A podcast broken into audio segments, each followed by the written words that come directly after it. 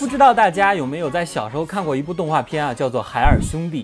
简单说一下，这部动画片主要讲的是一个叫做智慧老人的智者啊，创造的一对机器人兄弟和他的朋友们，为了解决人类灾难和解开自然之谜而环游世界的冒险故事。影片本身呢是一部非常棒的科普向动画，从一九九五年开播，一直播放到二零零一年完结啊，堪称是长寿动画片了。对于这部动画片刚开始播放的时候呢，其实我并没有太关注啊，因为那个时候我可能被更多引进的动画片所吸引。然后等到我真正关注到这部动画片的时候，才发现好像和我印象中的不太一样。海尔兄弟虽然还是那个海尔兄弟，但是在我印象中好像是另外一个版本的故事。这到底是怎么回事呢？难道又是一部都市怪谈吗？还是我穿越到了平行宇宙，产生了记忆的混乱？毕竟我们这一代人经历了太多和记忆不一样却又无法解释的神秘事件了。事实的真相是，我的记忆并没有出错啊！海尔兄弟这部动画片呢，确实有两个版本，而另一个神秘版本的海尔兄弟呢，也确实就这样消失于尘埃当中了。那么今天就让我们来探究一下那段消失于历史中另一个版本的海尔兄弟，还有背后那段神秘的往事，一定要看到最后哦！本期节目会非常有意思。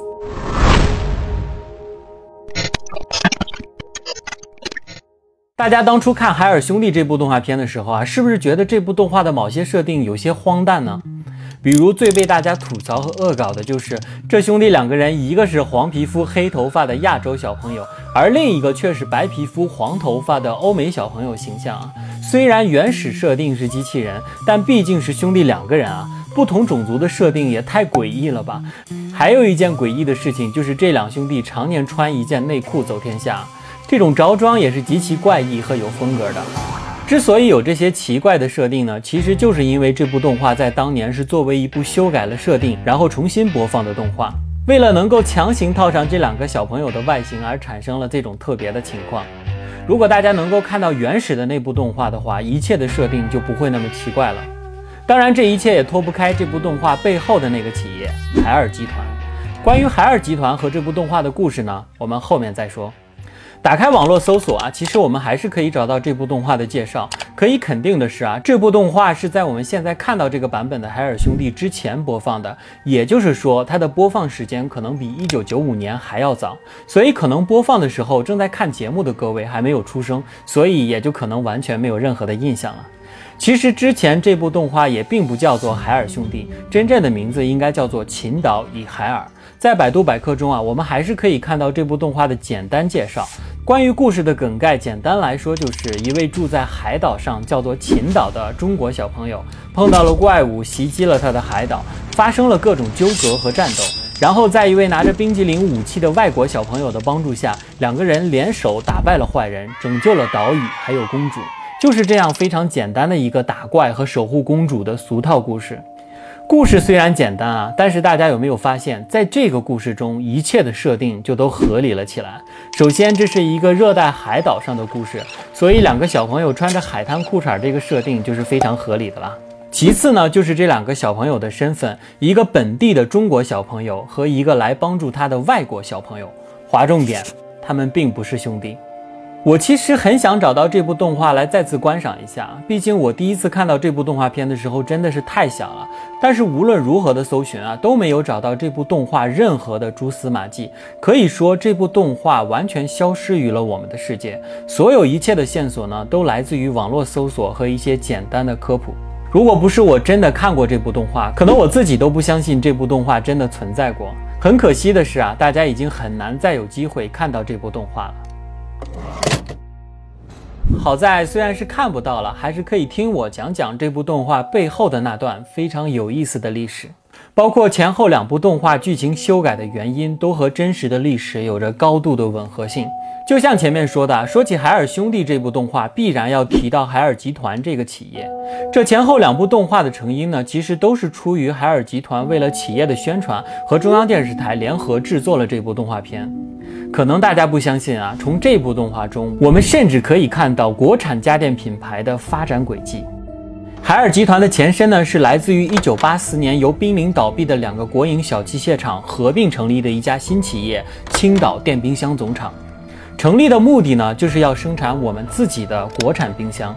但是当时新成立的这家家电企业呢，并没有相关电冰箱制造的核心技术，而这种现状呢，不只来自于电冰箱这一种电器。事实上，大部分的家用电器都面临着没有核心技术的困境。在八九十年代的中国啊，很多家庭所购买的电器，小到电视、收音机，大到洗衣机、电冰箱等等的这些电器，其实大部分都是来自于进口。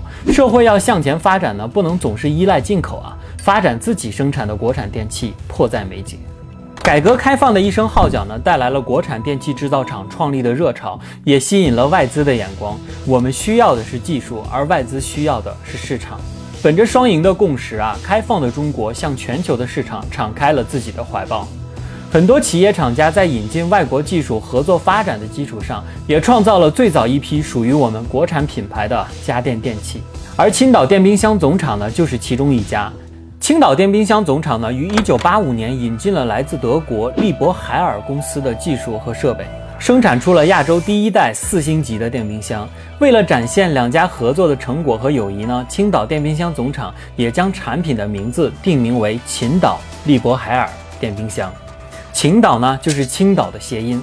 是的，这是一个早期的谐音梗。还给这个产品呢设计了一个象征着中德友好的 logo，两个抱在一起的中德小朋友。为了强调其中一个小朋友的外国身份呢，甚至还给他拿了一个冰激凌。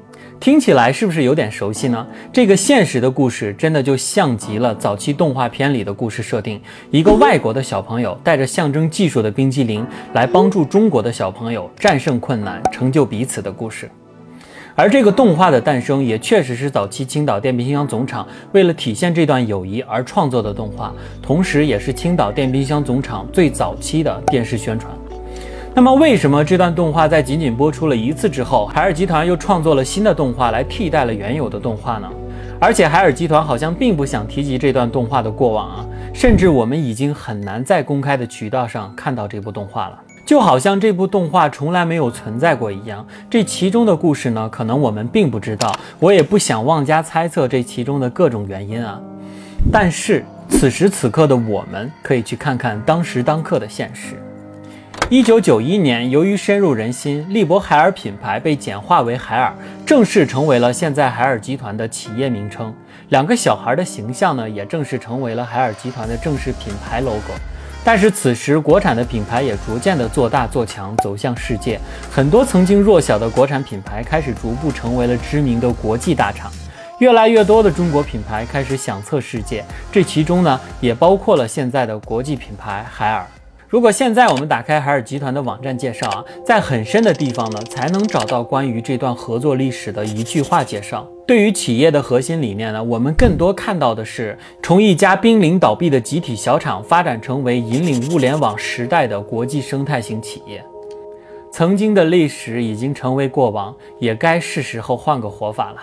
是的，我们所看到新版的海尔兄弟动画呢，就成为了智慧老人创造的两个智慧的兄弟，创造科技，完成冒险。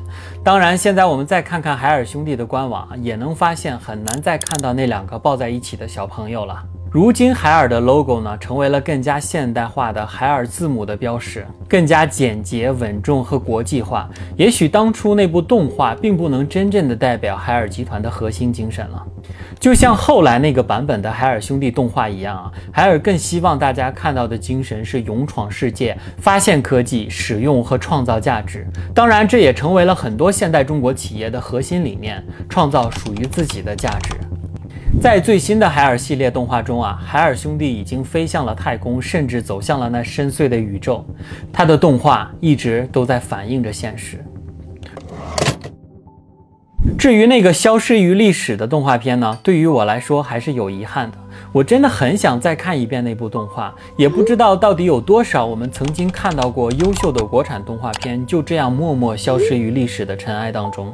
它们反映着当时的现实，也消失于社会的变迁。我期待他们重见天日的那一天，同时呢，也希望我们国产的动画像我们的国产品牌一样越来越强，强出属于我们自己的特色。故事到这里就结束了吗？难道我们真的再也见不到传说中的秦岛和海尔了吗？